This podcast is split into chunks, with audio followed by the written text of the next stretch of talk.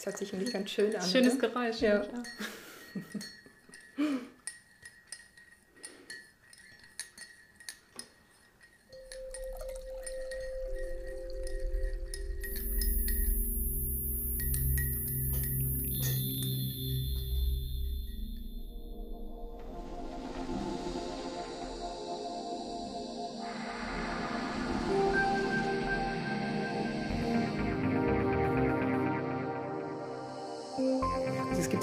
Der mir halt total in, in, Erinnerung geblieben ist, wo du schreibst Traumata statt Träume und Fülle statt Fehlen. Das ist einfach so ein schöner, perfekter Satz.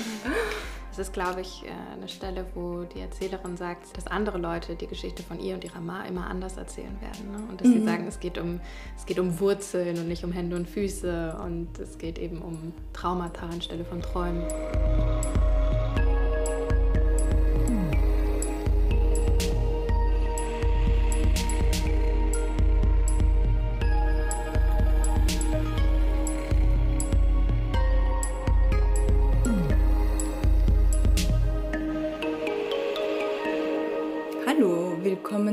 Zum sechsten Aufguss vom Teehaus 798 Podcast. Ähm, mein Name ist Ruina Jau. Ich bin heute hier mit Lynn Hirse in ihrer Wohnung in Berlin. Also wir sitzen jetzt gerade hier in, in, ihrer Küche und haben uns gerade einen ähm, TCM Immunbooster-Tee gemacht, damit wir uns vor Covid schützen können. Er heißt Nanking Vital Tee-Extrakt Nummer 1 auf Deutsch und auf Chinesisch Nanding Chati Ihao. Da sind eben unterschiedlichste Kräuter drinnen aus der TCM und da ist drinnen chinesische Knollenmierenwurzel, chinesische Becherglockenwurzel, Schwarznesselblätter, japanisches Katzenminzenkraut, indisches Patchouli-Kraut, indische Chrysanthemenblüten, mongolisches Löwenzahnkraut, Einjahrswermut und die mongolische Tragantwurzel. Ich fand den schon sehr praktisch, dass man ein bisschen so einen zusätzlichen Schutz hat. Ja, ja. zusätzlich ist ein wichtiges Wort. Genau, ich denke mal dazu sagen, ja. sollten wir ja. vielleicht noch impfen. Super, genau. ja, ersetzt es wahrscheinlich nicht, aber genau. Genau, also ich finde, man kann nie genug Schutz haben. Absolut, würde ich auch sagen.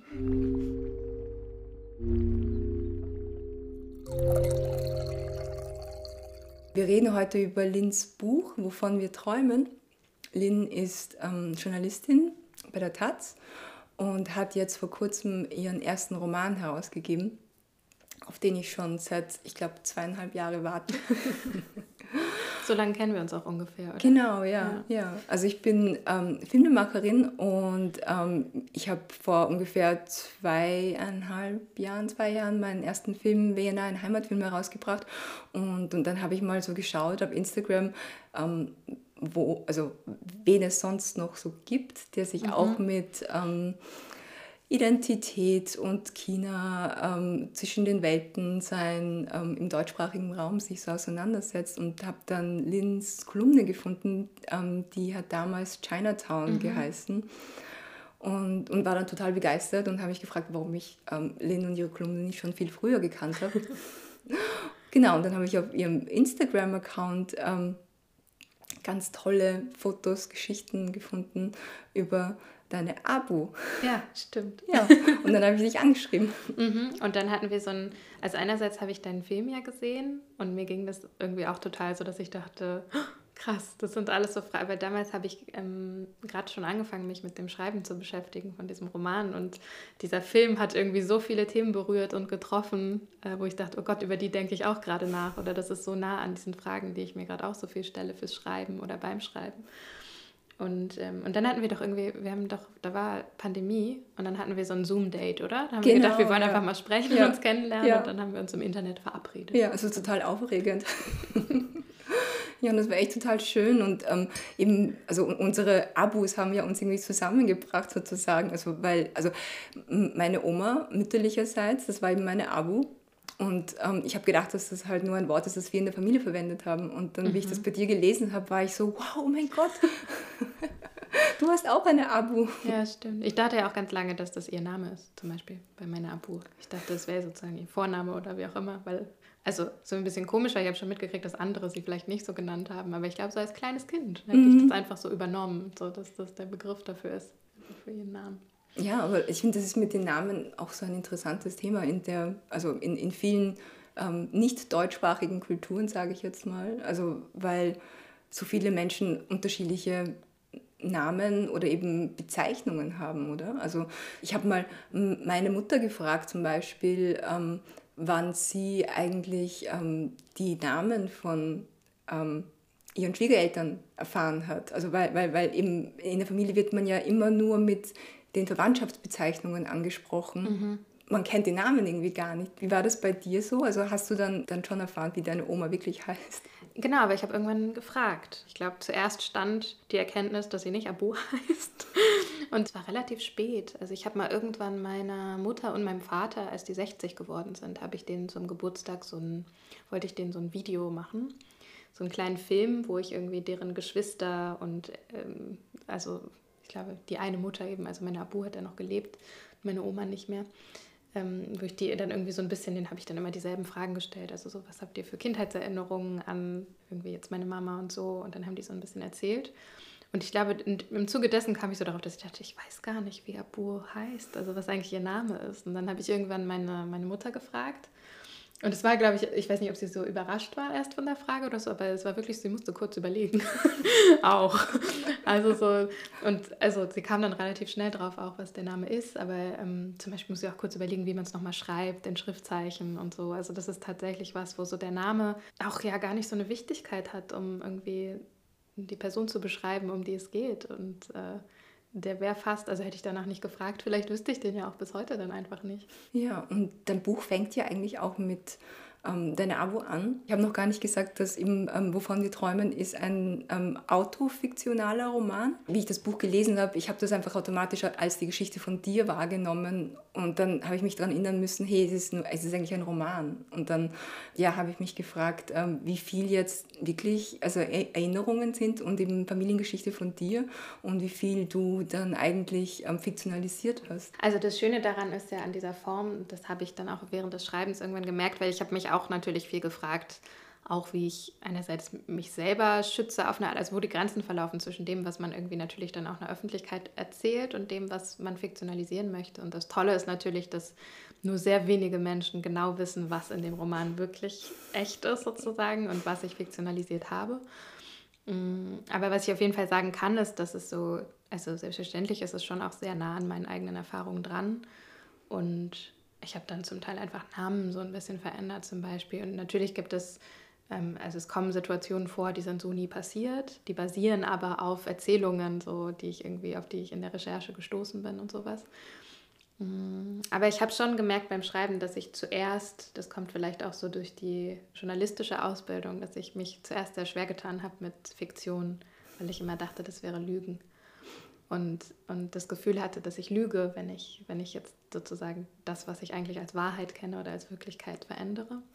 Und das war aber toll, das zu lernen, dass eben dafür dieser Raum ähm, vom Romanschreiben genau der richtige ist, um halt äh, Dinge auch ein bisschen so biegen zu können, wie sie gerade vielleicht besser in die Geschichte passen oder wie man jemand anderen damit schützen kann und jemandes Privatsphäre und also sowohl in was reinzoomen vielleicht, was dann viel stärker ist. Also vielleicht sind manche Szenen oder manche Begebenheiten oder Gefühle viel stärker, als ich sie zum Beispiel in Wirklichkeit mal gefühlt habe. Und manche Dinge sind ergänzt und sowas. Ähm, aber das war der zweite Schritt. Also ich habe sehr, sehr nah an der Wirklichkeit angefangen am Anfang mit dem Manuskript und habe dann gelernt, beim Schreiben zu fiktionalisieren und das immer ein bisschen weiter zu entfernen. Also die Grenze zwischen Fiktion und Realität ist ja auch ein bisschen so verschwommen, oder? Also vor allem so Kindheitserinnerungen oder so und, und vor allem, wenn es dann auch noch um Erinnerungen geht, die vielleicht ähm, in einem Land passiert sind, wo man jetzt nicht so häufig ist oder wo man die Sprache gar nicht so richtig spricht, dann ist es vielleicht sogar für einen selbst also schwierig zu unterscheiden, was jetzt in Erinnerung oder vielleicht ein Traum war. Genau, aber auch deswegen ähm, heißt der Roman noch, wovon wir träumen und auch deswegen ist dieses Traummotiv da irgendwie so so wichtig und so tragend, weil es mir schon, ich finde, das ist so eine spannende Frage und damit habe ich mich viel beschäftigt, dieses, was ist eigentlich real? Und also was nennen wir real und was ist echt und was ist nicht echt? Und was ist ähm, sozusagen kanonisiertes Wissen oder anerkanntes Wissen? Und was ist, also wenn man dann über sowas wie Oral History spricht oder sich fragt, es gibt ja so viele Menschen oder Bevölkerungsgruppen oder so und Familiengeschichten, also in verschiedenen Größen, so, die sich eigentlich nur auf sowas berufen können. Also so Geschichten, die dir deine Großeltern erzählt haben oder so. Ähm, und die vielleicht woanders nicht aufgeschrieben stehen.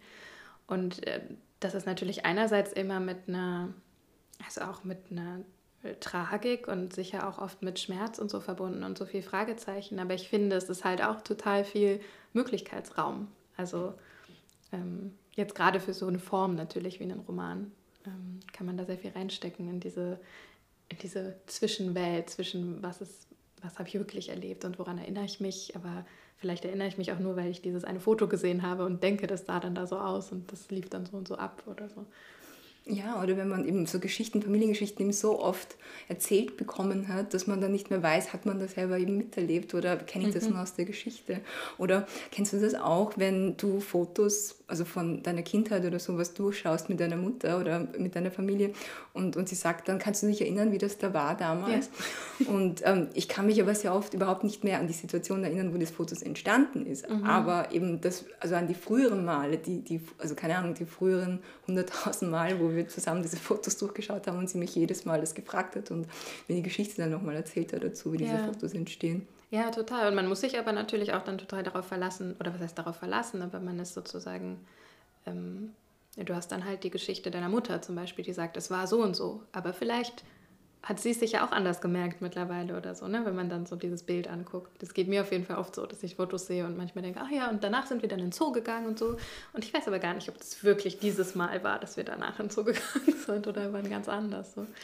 Ja, ich fand das total schön, dass ähm, in deinem Buch, dass es da so ähm, Passagen gibt, wo man eigentlich so nahtlos von Erinnerung in Träume übergeht oder umgekehrt. Ein bisschen so wie Schlafwandeln ist mir auch also vorgekommen, aber einfach, dass diese, diese Grenzen zwischen den Welten, also jetzt nicht nur die, den geografischen Welten oder den kulturellen Welten, aber halt so unseren inneren Welten so fließend sind. Und ich habe mich dann beim Lesen gefragt, glaubst du, dass, also dass Menschen, die eben in mehreren Welten aufwachsen, sozusagen, dass da diese Grenzen eben automatisch ähm, durchlässiger sind als bei anderen? Also ich tue mich immer so ein bisschen schwer damit, in der Hinsicht für mehr Menschen zu sprechen als für mich selbst natürlich. Aber klar äh, kenne ich das vielleicht aus Gesprächen äh, mit Leuten, die auch einen, wie auch immer man das nennen möchte, einen mehrkulturellen Hintergrund, Vordergrund, Leben, wie auch immer, Gegenwart haben. So. Dass es, glaube ich, schon ein anderes Verhältnis gibt zu Grenzen und auch ein anderes Verhältnis gibt dazu oft, ähm, wo was anfängt und wo was aufhört. So. Also bei mir war das auf jeden Fall immer so, dass ich das Gefühl hatte, das ist eigentlich alles. Also du hast ja vorhin gesagt, so dieses zwischen den Welten und das übernimmt man so schnell, finde ich, diesen Begriff. Und ich habe aber vor einer Weile, es ist ein paar Jahre her, habe ich angefangen, dass mich das so wahnsinnig gestört hat, diese, diese Aussage. Und ich wusste am Anfang erstmal gar nicht so genau, warum. Weil ich immer dachte, naja, stimmt ja irgendwie. Ne? Es gibt sozusagen so zwei Pole und bei mir ist so das eine Deutschland und das andere China. Und ich hatte aber immer das Gefühl, so ein Zwischenraum, also so wie der ganz oft erzählt wird, auch in der Öffentlichkeit oder vielleicht auch in mm, vielen Texten dazu, in allen möglichen Formen und Bereichen. Ähm, ich dachte immer, naja, das ist halt so eingeklemmt und so ein Zwischenraum ist halt was, das kann nicht sein ohne die Pole links und rechts. Ich fand es so schön zu sagen, das ist was total Eigenständiges und, und es sind vielleicht gar nicht zwei Welten, sondern es ist eine Welt. So. Und, und die verschiebt sich manchmal und schiebt sich ineinander. Und äh, manchmal sind die Grenzen klarer und in anderen Momenten sind sie vielleicht überhaupt gar nicht klar und es gibt sie gar nicht.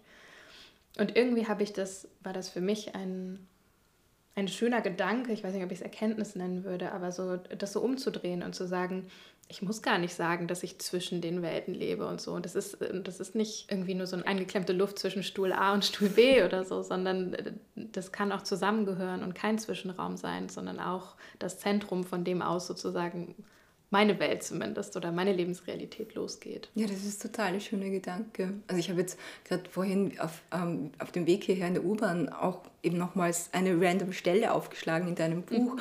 und da ging es eben genau um diese Gleichzeitigkeit. Wenn deine Schulkolleginnen und Kollegen früher gefragt haben, wie war es in China oder wie war es im Sommer, wie waren deine Ferien, dass du dir irgendwie total schwer getan hast zu, zu erzählen, wie es eigentlich war, also dieses Wegsein, weil für dich warst du ja nicht wirklich weg Und also diesen Gedanken fand ich halt, also konnte ich voll nachvollziehen. Also dieses Neudenken, also dieses eben nicht zwischen den Welten sein, sondern dass man alles eigentlich gleichzeitig ist und gleichzeitig sein kann. Ich finde, das zieht sich halt total schön durch das ganze Buch. Und also es gibt auch so einen Satz, der mir halt total in, in Erinnerung geblieben ist, wo du schreibst, Traumata statt Träume und Fülle statt Fehlen. Das ist einfach so ein schöner, perfekter Satz. Das ist, glaube ich, äh, eine Stelle, wo die Erzählerin sagt, dass andere Leute die Geschichte von ihr und ihrer Ma immer anders erzählen werden. Ne? Und dass mhm. sie sagen, es geht, um, es geht um Wurzeln und nicht um Hände und Füße und es geht eben um Traumata anstelle von Träumen. Und tatsächlich, mich hat irgendwie neulich jemand gefragt, ähm, ob das dann bedeutet, dass es in dieser Geschichte überhaupt nicht um Traumata geht und so. Und ich auch das Gefühl hatte, nee, genau, auch das ist wieder die Gleichzeitigkeit der Dinge. Also sie will ja gar nicht ausschließen und, und oder negieren, dass es solche Erfahrungen gibt. Und ganz oft sind ja so ähm, einfach Migrationsgeschichten auch geprägt von wahnsinnigem Schmerz und sicher auch Trauma und so. Aber so die Erkenntnis zu haben, es gibt eine Berechtigung auch für die eigene Geschichte sein zu können und erzählenswert zu sein und wichtig zu sein, ohne dass man jetzt sozusagen all seine Wunden nach außen kehren muss und sagen muss, hier, genau da hat es so weh getan und das ist mein, die Geschichte meiner Familie und deswegen hat sie Berechtigung, jetzt erzählt zu werden. Ähm, und zu sagen, das geht eben auch, wenn ich sage, also wenn ich von den Dingen spreche, die ähm, uns, wovon wir träumen, halt eben einfach. Also was uns, was uns verbindet und was vielleicht Wünsche sind, die ähm, Generationen vorher vererbt haben und nicht nur der Schmerz, der natürlich auch da ist. Ja, das ist halt natürlich auch für die Erzählerin ein schöner Moment, glaube ich, in dem sie darauf kommt und mhm. das rauslassen kann so, und Worte dafür findet. Und war dir das eigentlich von Anfang an klar, dass du eben diesen Fokus auf die Träume setzen willst, statt den Traumata? Nee, also ich glaube, ganz viel ist bei mir auch einfach beim Schreiben passiert. Und ich hatte ja, ich hatte relativ früh das erste Kapitel und das hat sich nur sehr wenig noch verändert. Und auch das letzte hatte ich relativ früh und das hat sich sehr wenig verändert. Das war so ein bisschen wie mein, mein Rahmen, der so früh stand und dann konnte ich dazwischen schauen, was passiert.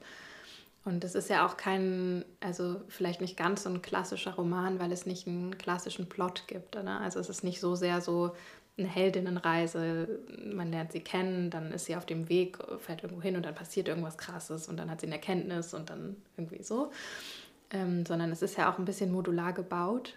Und ich hatte immer die Vorstellung, dass es auch schön sein könnte, also natürlich versteht man den ganzen Roman vor allem dann, wenn man ihn von vorne bis hinten liest. Aber ich fand auch die Vorstellung so schön, dass man ihn später nochmal aus dem Regal zieht und dann sagt, ich lese jetzt nur das Kapitel zum Thema Schönheit. Genau. Und deswegen nee, das war nicht so, ich habe den nicht so konstruiert, ähm, dass, ich, dass ich am Anfang gesagt habe, ich will unbedingt, dass Traum stärker ist als Trauma.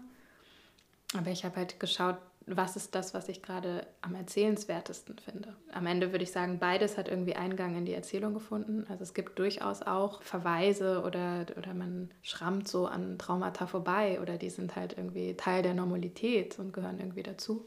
Aber es ist halt nicht der Kern. Es ist halt nicht so, wir halten die Kamera drauf und dann an der Stelle steht irgendwie das Familientrauma.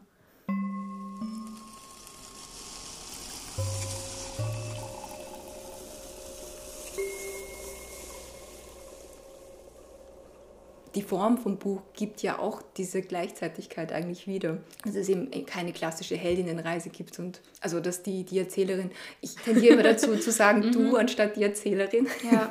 Also bitte verzeih mir, ja, alles gut. die Fragen ich falsch hatte ja formuliere. Jetzt über zwei Jahre mehr Zeit, mich daran zu gewöhnen, dass ja. wir nicht die gleiche Person sind. Ja, genau. Aber ja, ich finde, das ist auch total spannend, oder? Also wie, wie war das für dich, so diese Erkenntnis, dass du nicht die gleiche Person bist wie die Erzählerin?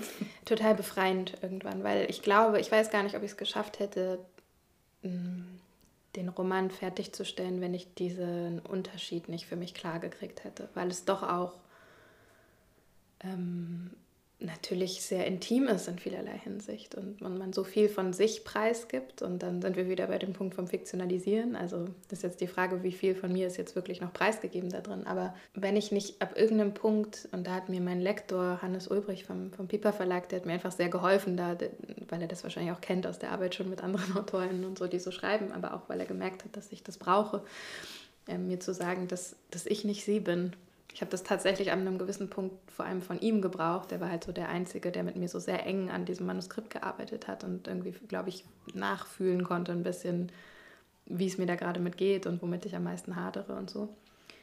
Und genau, der hat es irgendwann am Telefon zu mir gesagt, er hat ja, aber du bist ja nicht sie. So, vielleicht ist sie ein bisschen, sie, auf eine gewisse Art ein Teil von dir oder eine Version von dir oder eine Variante. Aber du bist ja jemand anders und du in deiner Gänze und Fülle bist ja gar nicht abgebildet da drin. Und das war so wichtig. Also ich weiß nicht, wie es dir geht, wenn du irgendwie, als du den Film gemacht hast zum Beispiel, das ist ja auch dieses Bewusstsein darüber, dass man halt einen Ausschnitt zeigt und einerseits es schön ist, irgendwie die eigene Geschichte zu erzählen und man ja auch dieses, ich hatte das ja irgendwie wahrscheinlich auch dieses Bedürfnis gehabt, sonst würde man es nicht machen. Und trotzdem ist das ja, ich finde einerseits nicht genug, weil es soll ja auch für mehr stehen, als sozusagen nur für die individuelle Geschichte. Und andererseits, das ist wahnsinnig, ist man so exponiert. So. Mhm. Und ja ja, ich weiß nicht, ob bei dir, keine Ahnung, vielleicht sind so Szenen rausgeflogen oder so oder irgendwas, wo du manchmal gesagt hast, das ist mir jetzt doch zu privat oder zu nah oder bei mir war das auf jeden Fall im Schreiben so, mhm. dass ich da ein bisschen sortieren musste. Ich habe tatsächlich, glaube ich, nichts rausgetan, was mir dann zu privat oder zu intim war. Aber es war halt schon so, dass ich mir im Nachhinein, also klar geworden bin, eben wie der Film dann herausgekommen ist und Leute mir Fragen gestellt haben dazu, dass ähm, die Person im Film, also ich im Film, ist auch eine Persona von mir. Also es ist jetzt nichts fiktionalisiert in dem Sinne, aber ähm, nachdem sich der Film ja über sieben Jahre eigentlich gezogen hat, ist mein ich von 2020 ein anderes ja. Ich gewesen von 2014. Total. Ja, das ist, glaube ich, für LeserInnen ein bisschen schwierig manchmal zu verstehen, dass mhm. eben die, die AutorInnen, also egal jetzt ob von Filmen oder von, von Büchern, also sie geben ja so viel Preis, aber es ist halt trotzdem nicht ähm, die, die Person, die man dann vor einem sieht, also bei einer Lesung oder bei einem Filmscreening, ist dann nicht eigentlich 100% dieselbe Person, von der man so viel gesehen oder gelesen hat. Ich finde ja auch, LeserInnen zum Beispiel dürfen das. Also das, ist, das war auch so ein schönes Gefühl für mich, als ich jetzt wirklich so richtig fertig war mit dem Roman und gemerkt habe, dass ich schon über die Zeit jetzt so, ein, so eine Distanz dazu aufgebaut habe. Und irgendwie das Gefühl hatte, der gehört jetzt nicht mehr nur mir. Und das ist ja auch die Idee von Literatur und auch also von dieser Geschichte, dass ich das Gefühl habe, oder jetzt auch schon gehört habe von ein paar Leuten, die es gelesen haben, so, die ziehen sehr unterschiedliche Sachen daraus. Also natürlich können hoffentlich die meisten fassen so ungefähr das Thema und worum geht's. Und, ne? Aber für manche ist halt wichtiger die Mutter-Tochter-Beziehung und für andere ist wichtiger die Beschäftigung mit dem Tod. Und äh, wiederum andere finden einfach, also interessieren sich für China und lesen das dann irgendwie deswegen.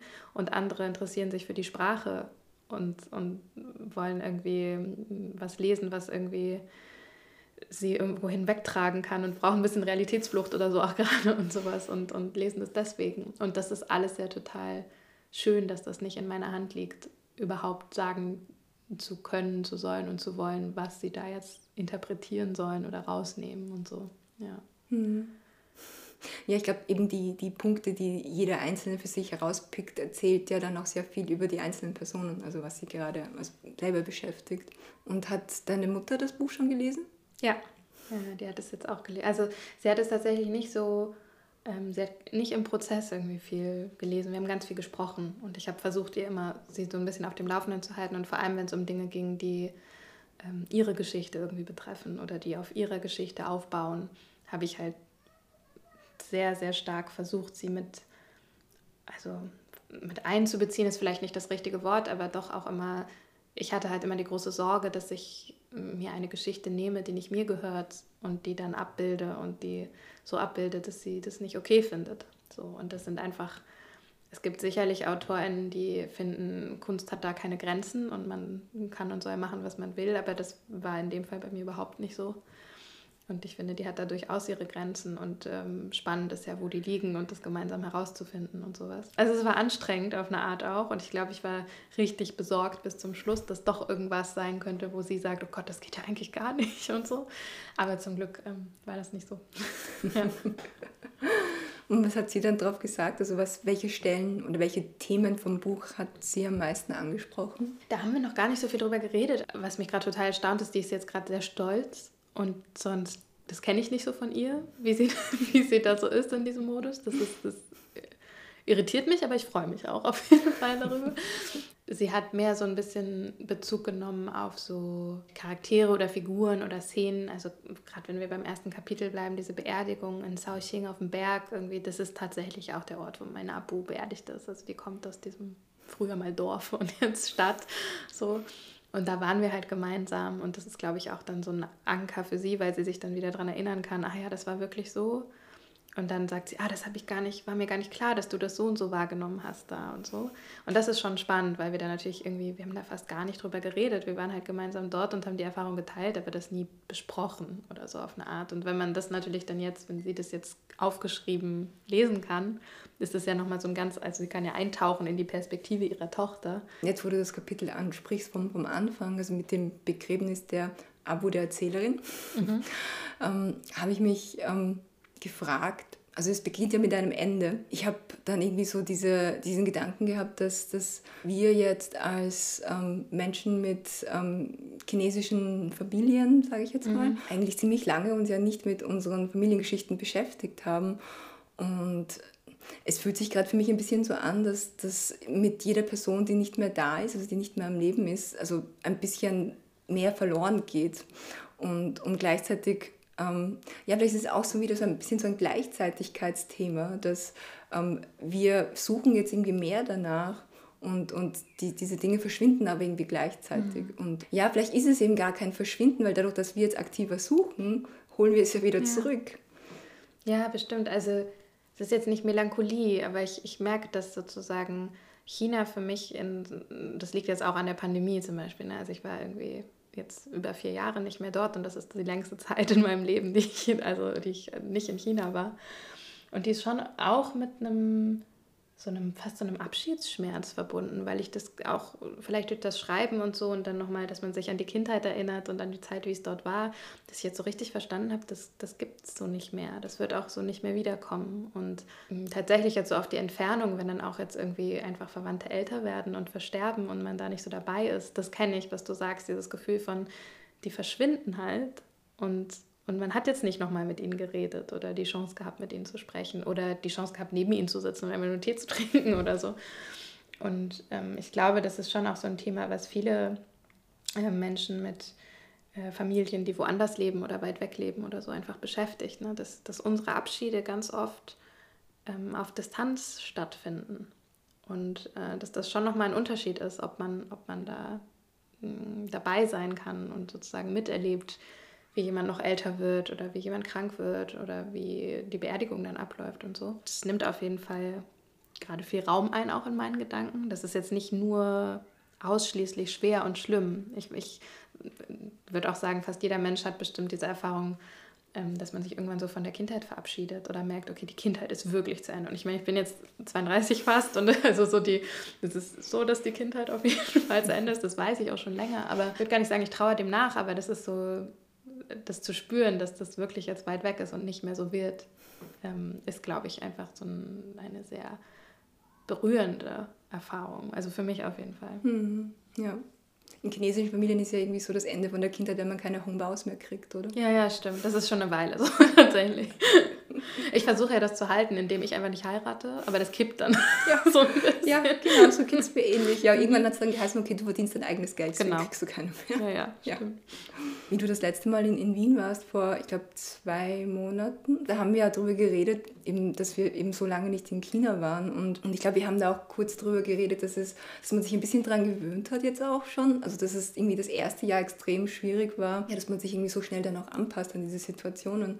Und ich habe dann aber eben danach angefangen, dein Buch zu lesen, wie ich dann diese Szenen, also mit, also mit diesen kleinen Details gelesen habe. Also ähm, zum Beispiel die, diese Strohmatten auf den Betten mhm. im Sommer oder Wassermelone unterm Bett und ähm, also einfach diese, diese Details des Alltags. Also das hat mich wieder China total vermissen lassen. Ja. Und ich finde es halt so schön, wie du mit, also so detailreich über diese Sommer in China schreibst. Also viele Erinnerungen hängen ja eben mit diesen Alltagsdetails, Alltagsgegenständen zusammen. Was auch total eindringlich war für mich, war, ähm, dass du die Abu mit ihrer Tasse auch beschreibst am Anfang. Und mhm. das war ja bei mir auch so in meinem Film, also wie ich angefangen habe, zu überlegen, was kann ich überhaupt über meine Großeltern schreiben, mhm. habe ich sie eben auch mit ihren ähm, Gegenständen gesehen sozusagen. Also ja. bei meinem ähm, Opa mütterlicherseits, bei meinem Gongong war es eben auch so eine Art ähm, so, so Glas, so Trinkglas, so mhm. Schraubglas. Und, und ich finde das, also mir hat es total geholfen, ähm, mich an, an mehr zu erinnern, also dass man anfängt bei diesen Alltagsdetails. Wie war das bei dir? Also hat das auch so was getriggert? Ich denke, Wahrscheinlich schon, weil äh, ich mich ja mit meiner Abbuchkanzlerin gar nicht unterhalten konnte. Also eigentlich bis zum Ende nicht richtig, weil sie auch noch Dialekt gesprochen hat. Und selbst als ich dann Chinesisch sprechen konnte, war es irgendwie so, dass wir nicht richtig reden konnten. Und sie war so taub auf einem Ohr. Und mm, das ist interessant. Ich habe da vorher vielleicht nicht so sehr drüber nachgedacht, aber es stimmt schon, dass Gegenstände dadurch oder halt deren Gestik oder Handlungen, also alltägliche Handlungen, die mir in den Sinn kommen, was sie gemacht hat, ähm, so den Tag über. So, und wir haben ja, also ich habe dort wahnsinnig viel Zeit zum Beispiel verbracht, einfach nur im Wohnzimmer rumzusitzen, so auch, ne? Und dann mit der Familie da zu sitzen und ähm, so die Tage verstreichen zu lassen, vor allem im Sommer, wenn es so heiß war, dass man sowieso nicht rausgehen wollte und so. Und dann habe ich natürlich total viel gesehen. Und ich glaube, deswegen ist es so, das, was sie so auszeichnet, dann für mich hat sehr viel mit ihrem Körper zu tun, weil ich den schon auch, also ohne dass es jetzt so creepy klingt, aber weil ich den einfach schon, glaube ich, auch viel ja. angeguckt mhm. habe. So. Und sie betrachtet und sie beobachtet bei den Dingen, die, die sie tut, genauso wie sie andersrum mich auch ganz oft, glaube ich, ganz viel angeguckt hat. Und eben die Dinge, die sie hatte. Und sie hatte einfach nicht viele Dinge. Und ich glaube, deswegen ist es auch nochmal mehr so, dass der Fokus dann so drauf geht, dass sie weiß, stimmt, sie hatte diese eine Brille ähm, sie hatte diesen Armreif, sie hatte irgendwie diese eine Tasse, die sie immer benutzt hat. Und dann, keine Ahnung, bei der Kleidung weiß ich so ein bisschen, was war ihre Lieblingsweste oder was war irgendwie die Bluse, die sie zu schönen Anlässen anziehen wollte und solche Sachen. Genau, weil, weil, weil du eben schon von den Körpern gesprochen hast. Ich fand das ja auch total ähm, interessant, wie die ähm, Erzählerin mit ihrer Mutter eigentlich auch durch ähm, ihren Körper so direkt verbunden ist. Also, dass die ähm, Erzählerin ja auch so diese Migräne und Schwindel- und Übelanfälle hat die die Mutter auch hat und, und dass jedes Mal ähm, so, ein, so ein Anfall da ist, also, man, also dass sie, die, sie sofort eigentlich an ihre Mutter denken muss. Und ähm, mich hat das an, an ein anderes Buch erinnert. Ähm, kennst du Jenny Zhang? Ähm, ist eine ähm, Asian American Autorin. Also ich glaube, das Buch heißt Sour Heart. Ja, ja genau. Und, und darin, also ich, es sind ja auch mehrere so Geschichten in dem Buch und, und da gab es eine Geschichte, wo eben auch die Erzählerin schreibt, dass sie mit ihrer Mutter diese ähm, ähm Liebe für saures Obst teilt. Mhm. Und ich finde das immer so schön, wenn man dann irgendwie diese, ich sage jetzt mal, sehr körperlichen Verbindungen zwischen Mütter und Tochter liest. Und, es macht mich aber gleichzeitig auch immer ein bisschen traurig, weil ich irgendwie das Gefühl habe, dass meine Mutter und ich ähm, in der Hinsicht nichts teilen. Also wir sind irgendwie doch sehr unterschiedlich. Ich meine, ich sehe jetzt mit den Jahren immer ähnlicher, aber zum Beispiel so, was das ähm, Essensgeschmack oder sowas mhm. angeht, sind wir da komplett konträr.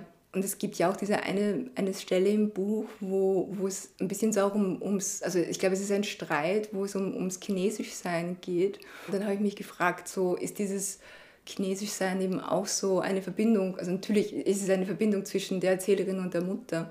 Hat das Thema in deiner Auseinandersetzung auch in dem Buch und auch privat eine, eine Rolle gespielt, also diese Verbindungen zwischen dir und deiner Mutter? Total.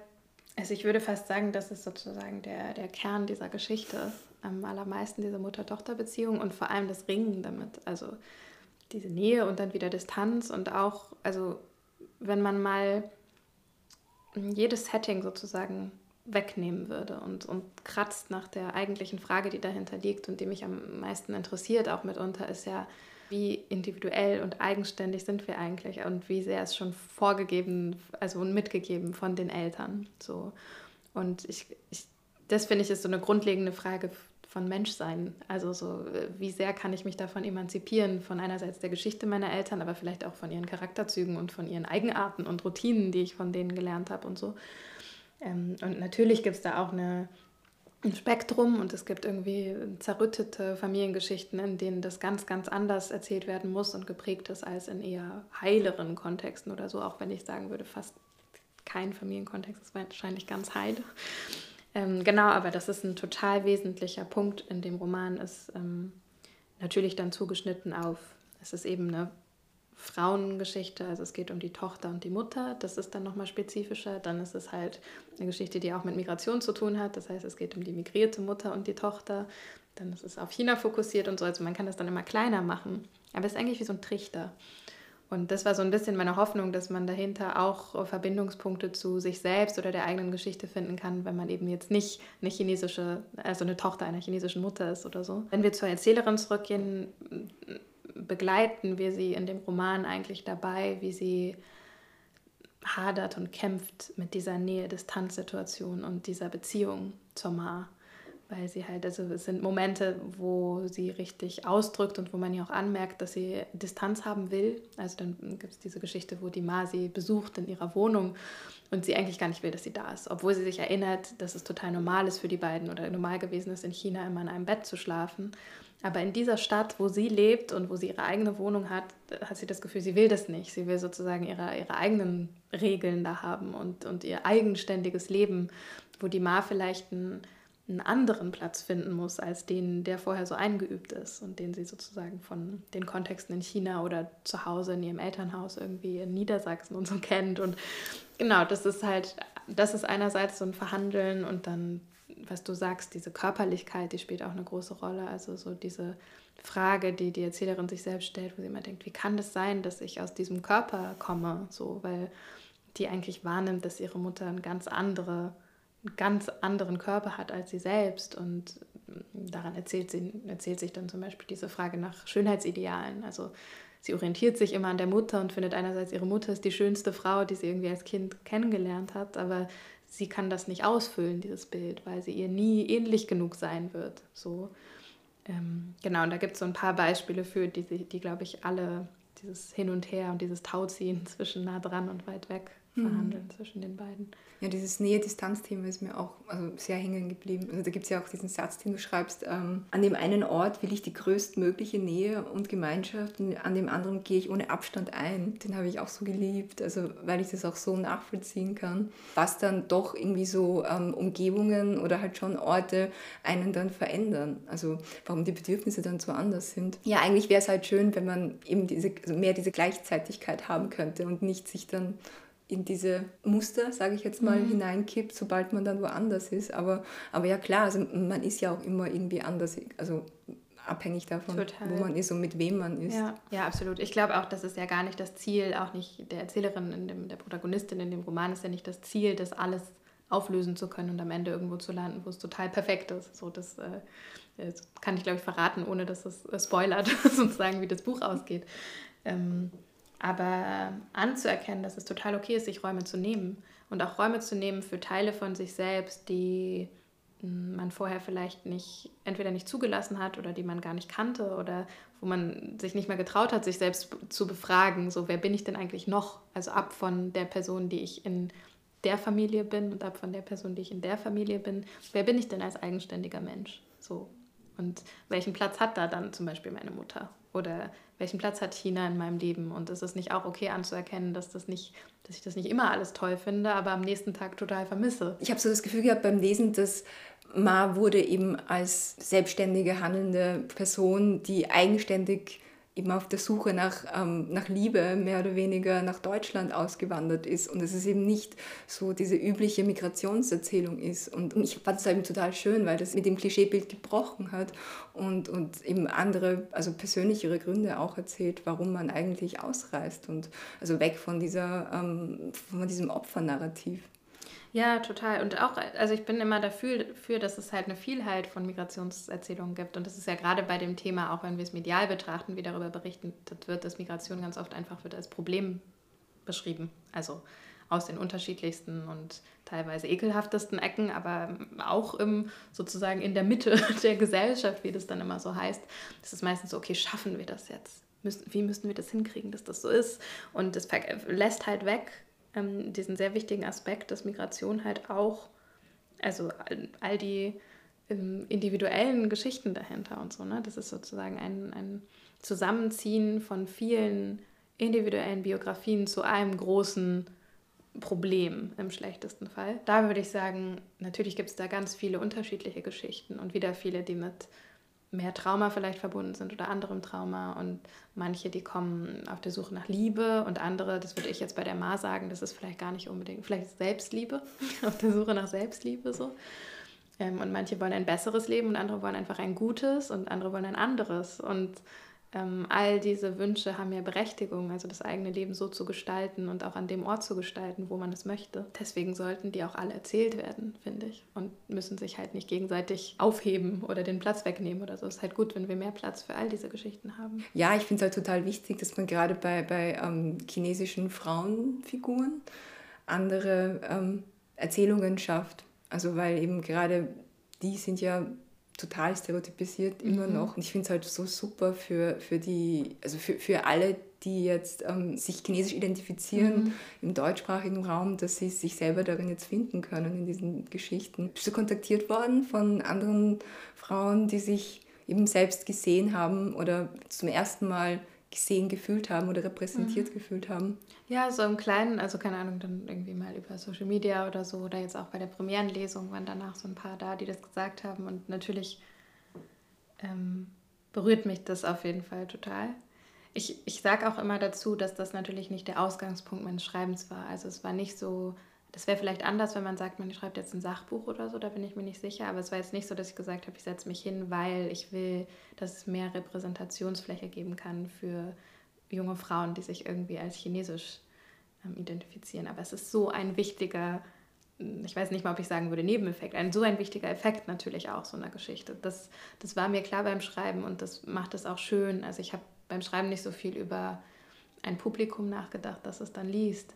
Aber ich habe schon darüber nachgedacht, dass das, was ich will, ist eine menschliche Geschichte zu erzählen, die aber in einem Kontext spielt, der für mich Normalität ist mhm. und vielleicht für ganz viele andere nicht Normalität, aber ich will den Kontext so aufschreiben, dass er als normal gilt und nicht als irgendwie Exkursion in irgendeinen ähm, exotischen ähm, Raum. Und, mhm. und, das ist auch das Einzige, was ich kann, wenn ich äh, sowas Autofiktionales mache und halt auf meine eigenen Erfahrungen das berufe. Und das ist natürlich auch für mich eine tolle Erfahrung zu merken, dass es viel mehr gibt, also viel mehr Menschen, die diese Erfahrungen teilen und sagen können, oh, da, so war es bei mir auch oder ich weiß genau, was du meinst damit und so, als ich vorher dachte.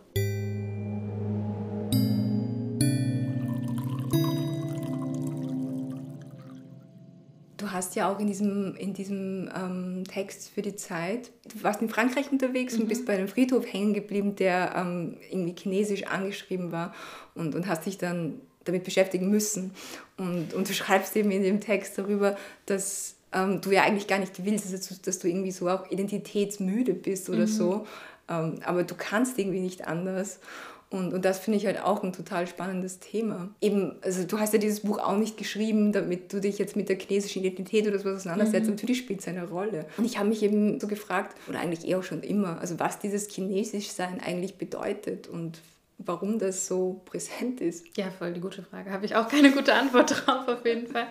Also da wäre ich jetzt auch ähm, skeptisch, wenn jemand so sofort sagen könnte, was das ist, weil ich immer das Gefühl habe, echt, woher, wie kannst du das so runterbrechen und so. Aber auch in Bezug auf diesen Essay da für Zeit Online, eben diese Erfahrung, der heißt die postmigrantische Ich-Müdigkeit. Und da geht es sozusagen darum, wie genervt auch ich, aber wahrscheinlich auch viele andere davon sind, immer wieder sich selbst mit diesen Themen zu beschäftigen, aber auch von anderen ein bisschen immer wieder herangezogen zu werden nur zu diesen Themen, weil wir sind ja so viel mehr. Also du willst ja auch als Filmemacherin angesprochen werden und nicht immer als chinesischstämmige Filmemacherin. Und ähm, das für sich selber zu verhandeln, wie oft man diesem Thema Raum gibt und so, ich, ich glaube, das, da brauche ich wahrscheinlich lange und bestimmt verändert sich das auch immer wieder, ob ich das gerade möchte und ob mir das gerade wichtig ist oder ob, das, ob ich das gerade eher von mir wegstoßen möchte und so.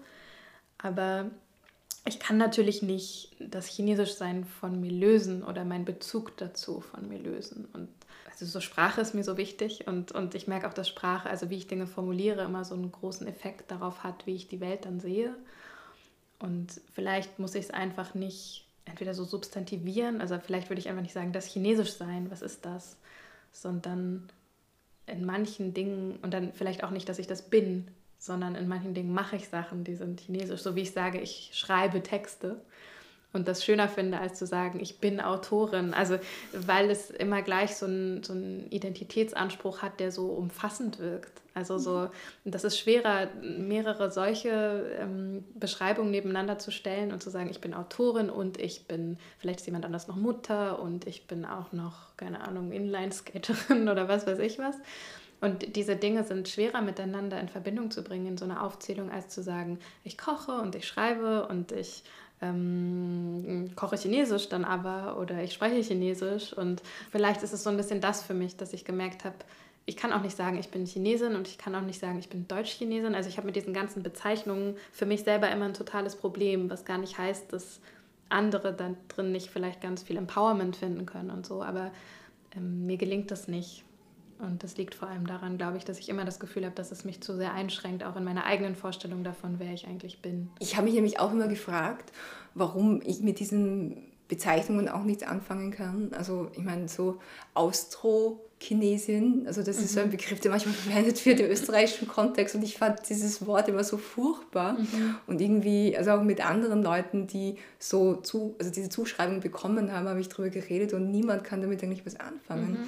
Aber ich finde, das ist ein total guter Punkt, den du gemeint hast, dass man das eher so also handelnd eigentlich mhm. ähm, umschreiben sollte, weil also ist, Identität ist ja auch ein bisschen sowas, was man was man einfach lebt. Also ich glaube, es ist ja auch manchmal so, dass wenn man versucht, diese Nähe zu einer Identität zu finden, dass man dann Handlungen macht, dass mhm. man eben aktiv dann kocht oder ja. irgendwo hingeht und, und eben also auch in anderen Sprachen dann switcht und dann ja. ist es so wirklich so Identität praktizieren irgendwie. Und das ist ja. total fluide und ja auch im Wandel und so. Und das ist immer so abgegriffen, wenn man sagt, das ist ein Prozess. Aber ich glaube schon daran, dass es das ist. Also wir werden ja alle die ganze Zeit. Mhm. Und also im Idealfall. Und also ich habe das Gefühl, dass es immer noch ähm, vielleicht auch gesellschaftlich oft mehr geschätzt wird, wenn Leute so wirken, als seien sie schon komplett bei sich angekommen.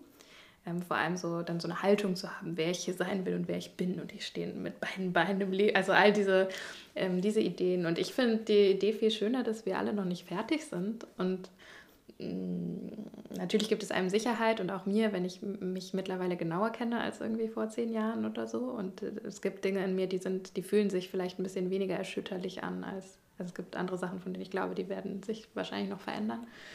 Aber ähm, das ist ja eigentlich eine total schöne Idee. Vielleicht bist du einfach eine bestimmte Zeit deines Lebens mehr, also chinesischer auf eine Art, weil das einen größeren Raum in deinem Leben einnimmt und du das irgendwann vielleicht auch möchtest und dann rückt das irgendwann wieder in den Hintergrund, weil dann möchtest du, bist du eher die die ganz viele Kuchen backt und dann bist du eher so eine, so eine Bäckerin. Ja.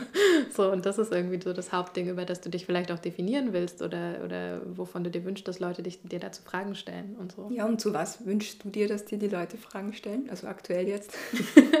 hm, gute Frage. Erstmal Fragen stellen ist auf jeden Fall ja gut. Wenn wir uns auf den Roman beziehen zum Beispiel, merke ich, ich rede schon wahnsinnig gern über die Form des Romans und auch über die Sprache, weil also ich würde jetzt nicht sagen, dass es mir viel wichtiger ist als der Inhalt, aber tatsächlich, äh, das begreife ich viel mehr als mein Handwerk und, und das ist sozusagen, wie das Schreiben funktioniert und wie ich mich damit auseinandergesetzt habe. Und das, also da bin ich vielleicht dann fast auch ein bisschen hm, so nerdig, so, dass ich das Gefühl habe, also, und da muss man natürlich immer schauen, weil klar, bei Lesungen und so, ähm, äh, so ein Grundinteresse ähm, geht natürlich immer eher in die Richtung, was ist eigentlich die Geschichte und was passiert da und das finde ich auch total in Ordnung. Genau, aber wenn du mich so nach Wünschen fragst, dann merke ich schon, ich, ähm, ich mag das total über die Konstruktion des Buches zu reden zum Beispiel und ähm, auch darüber, was, was Wörter können und warum mhm. ich solche ausgewählt habe und eher nicht andere und so. Du, du, hast ja eine wahnsinnig poetische Sprache und also ich fand einfach jeden Satz wunderschön, also nicht nur in dem Buch, sondern einfach auch in deinen Kolumnen und also ich meine, ähm, du hast ja, also ich habe am Anfang mal erwähnt, dass ich habe dich über die, die Kolumne Chinatown gefunden, mhm. aber sie heißt jetzt zum Glück nicht mehr so, sondern Poetical Correctness und ich finde, das ist ja auch schon so ein wunderschöner Name. Ich finde aber, dass du auch so eine ganz große Leichtigkeit hast, also in, in, in, in deinen Sätzen, in deinen Wörtern. Und jetzt, wo, wo du darüber redest, dass du eigentlich voll gern dich mit diesem Handwerk beschäftigst und darüber redest. Also ähm, ähm, ja, ich rede auch ganz gern drüber, aber mhm. ich habe halt irgendwie eher gedacht, dass es so, oder es fühlt sich so an, wenn man dich liest, dass mhm. es einfach so rausfließt. Oh. Das ist schön, dass das der Effekt ist. Das fühlt sich nicht so an, wenn man es schreibt. also so, ich habe wirklich so Verspannungen bekommen beim Schreiben und also kriegt das auch immer noch manchmal. Jetzt mit der Kolumne geht es langsam, aber mich strengt das immer sehr an ohne dass ich jetzt sagen würde, ich leide jedes Mal so total, so ist es dann auch nicht. Aber es ist schon man merkt halt wirklich, dass es so ein Handwerk ist, irgendwann diese Art des Schreibens. Und ich finde das so spannend, selber für mich herauszufinden, dass ich zum Beispiel beim Schreiben des Romans hatte ich mehr Raum zu lernen, was für Werkzeuge ich habe und benutzen kann, um vielleicht Leichtigkeit herzustellen und was äh, Rhythmus von verschiedenen Absätzen für einen Effekt haben kann, um auf, auf eine Atmosphäre in einem Kapitel und so. Und das ist das Einzige, was daran schade ist, dass ich, glaube ich, was ich nie mehr wiederkriege, ist dieses, ich kann, glaube ich, nie mehr einen Roman lesen und mich ganz da reinsaugen lassen. Und ich werde immer darauf achten, wie der gebaut ist, wenn der mir gefällt. Und das ist auch ein bisschen schade, weil das so, ein, so eine schöne Art des Lesens ist. Aber genau, ich glaube, wenn man da so ein, so ein bisschen so eine Nerdigkeit hat und sich dafür interessiert, dann ist das auch total schön, da drin so unterzugehen oder ähm, sich da so weiterzubilden und einfach zu gucken, was gibt es da für Mittel und Wege. Mhm. Ja, ich verstehe das total. Also mir geht es bei Filmen auch so. Aber es geht dann doch wieder weg. Also zumindest ist es bei mir immer, wenn ich mich total intensiv beschäftigt habe mit also Film bauen oder mhm. Filmanalyse, dass ich das dann im Anschluss eine Zeit lang habe, dass ich den Film nicht so ohne diesem Handwerk dahinter sehen kann. Mhm. Aber dann geht es nach einiger Zeit wieder weg. Ja. ja, ja, voll. Aber das ist ja auch schön. Also dann ist wieder Platz für anderes. Und ja. So. ja. Mhm. Und hast du ähm, eine Lieblingsstelle im Buch? Also ich habe vielleicht mehrere. Würde ich schon sagen. Es gibt Stellen, da habe ich beim Schlusslektorat, also so kurz vor Schluss, bevor wir alles in die Korrektur und dann in Druck gegeben haben und so, als wir da noch ein paar Mal mal drüber gegangen sind, mein Lektor und ich. Es gibt Stellen, da habe ich gemerkt, wenn der da was dran ändern wollte, dann war ich wie so ein, so ein Löwenmutter, die gesagt hat, wie kannst du das anfassen? Das wird nicht ein bisschen verändert. Und es gab andere, da hatte ich das Gefühl, er kann den ganzen Absatz rausschmeißen, finde ich voll okay. Ich schreibe da was anderes, dann leuchtet mir total ein, warum es schwierig ist.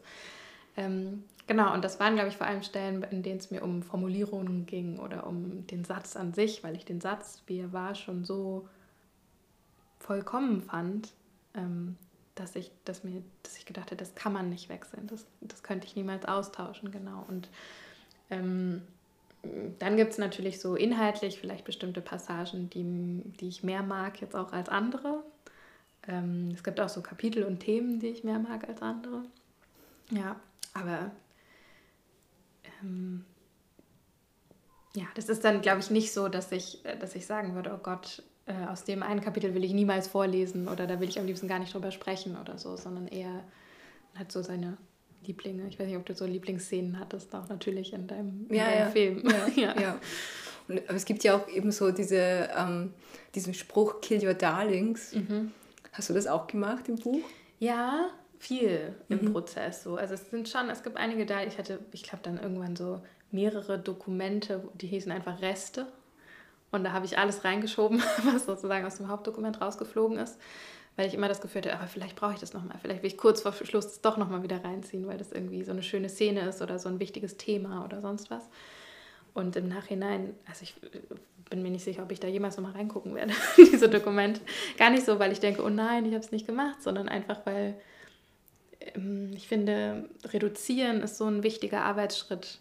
Und ähm, all diese Dinge, die jetzt wirken, wirken zum Teil auch nur, weil wir viel weggelassen haben, was vorher halt noch so ein bisschen drumherum lag, aber nicht so richtig eine Funktion hatte und dann vielleicht einfach vor allem erzählen von einem schönen Moment war. Aber wenn es nur das ist, dann reicht es natürlich nicht, um irgendwie also ich, es braucht ja schon den, den Kern dahinter. Also warum erzähle ich das jetzt? Und wenn ich das nicht beantworten konnte, warum, dann war es oft so, dass es gehen musste. Und planst du schon an einem neuen Buch? Also natürlich ist jetzt erstmal so die Zeit, das Buch ist gerade erschienen und jetzt war die Premiere und es soll auch, also hilft mir, ist für mich, glaube ich, auch so psychisch gut, das zu merken, dass es jetzt so draußen ist in der Welt. Aber ich habe schon seit ein paar Monaten, glaube ich, so einen Abstand zu diesem Buch was gut tut. Mir geht es irgendwie ganz gut seitdem. Ich bin nicht mehr so angespannt und habe den Kopf auch wieder so ein bisschen für andere Sachen und ähm, ich dachte ab irgendeinem Zeitpunkt beim Schreiben, dass ich danach nie wieder was schreiben kann, weil ich dachte, ich bin so leer erzählt. Also ich dachte, ich habe danach nichts mehr zu sagen. Und das klingt jetzt so absurd, aber es hat sich wirklich so angefühlt, dass ich dachte, okay, es geht vielleicht nur einmal. Und dann hatte ich so einen richtig schönen Moment, als eigentlich das Manuskript schon fast fertig war, wo ich einen, anderen Artikel gelesen habe, irgendwie online. Ich kann jetzt nicht genau sagen, wozu, aber ähm, so, das war so ein schönes Kunstfotoprojekt. So. Und ich habe mir das angeguckt und habe auf einmal gemerkt, dass ich finde, boah, da liegt so viel dahinter. Also auch so eine richtige, noch mehr Geschichten. Und mein Gehirn hat irgendwas gemacht so, und dachte, es könnte so das und das sein oder so und so aussehen. Und jetzt mal davon ab, ob das jetzt äh, die Grundlage für einen neuen Roman ist oder nicht, ähm, hat mir das einfach so gut getan zu merken, ah, ich kann das doch noch. Also das geht, dass ich mich wieder für was anderes interessiere und auch so das Gefühl habe, ich will mich da reindenken und mal überlegen, ob daraus was werden kann. So, ähm, genau, den Moment hatte ich und da habe ich noch so ein bisschen weiter gesponnen, aber genau, mal sehen. Ich freue mich auf jeden Fall schon auf alles, was du schreibst. Und es ist so cool, dass du immer eine Kolumne schreibst, deswegen kann man so oft was lesen von dir. Genau, zwischendurch. Die musste ich auch heute noch schreiben. ja, aber. Worum geht es heute? Wenn ich das mal schon wüsste. genau, kann ich noch nicht genau sagen. Ich mir nochmal überlegen. Ja, gibt es noch irgendwas, worüber du reden möchtest? Ja, das ist ein total schönes Gespräch. Ich muss vielleicht einmal zugeben, ähm, ich wäre gerne so chinesisch, dass ich diesen Tee trinke und denke, boah, geil, der ist richtig gesund für mich und tut mir richtig gut. Aber ich, der quält mich schon. Es ist extrem bitter. Aber es, also gleichzeitig fühle ich das ja, glaube ich, mir, das muss ja gesund sein, der mhm. muss irgendwas tun. Ja. Genau, deswegen gehe ich vielleicht den Bogen zurück und sage einmal zum Tee ich werde meinen eigenen Ansprüchen an mich vielleicht nicht ganz gerecht damit, aber freue mich voll, dass der uns hoffentlich alle gesund hält. Ja, und ich glaube, vielleicht hat das, also ich kann mir vorstellen, dass chinesisch-chinesische Menschen in China den vielleicht auch zu bitter finden. Also sie sagen es halt nicht. Ja, also es schmeckt einfach nicht jedem ja. bitter. Hat, glaube ich, nichts mit Chinesisch sein zu tun. Nee, aber ich ähm, profiliere mich manchmal gerne mit und sage, dass ich es geil finde, wenn, ich, wenn Sachen bitter sind. Und das ist jetzt schon hart bei mir an der Grenze. Ja. Ja, war voll schön. Also ich bin, ich glaube, ich werde das Buch nochmal lesen. Also und es finde ich stimmt total, was du gesagt hast, dass man das Buch jederzeit aus dem Regal nehmen kann, einfach mhm. aufschlagen kann und wieder was lesen kann. Ja, und für alle, die das Buch noch nicht haben, ähm, ganz große Empfehlung, wovon wir träumen, von Lynn Hirse vom Piper Verlag. Ähm, das könnt ihr derzeit eigentlich überall im deutschsprachigen Raum im Buchhandel genau. bekommen. Am ja. besten im Lieblingsbuchladen oder so um die Ecke. Die freuen sich auch, wenn man sie unterstützt.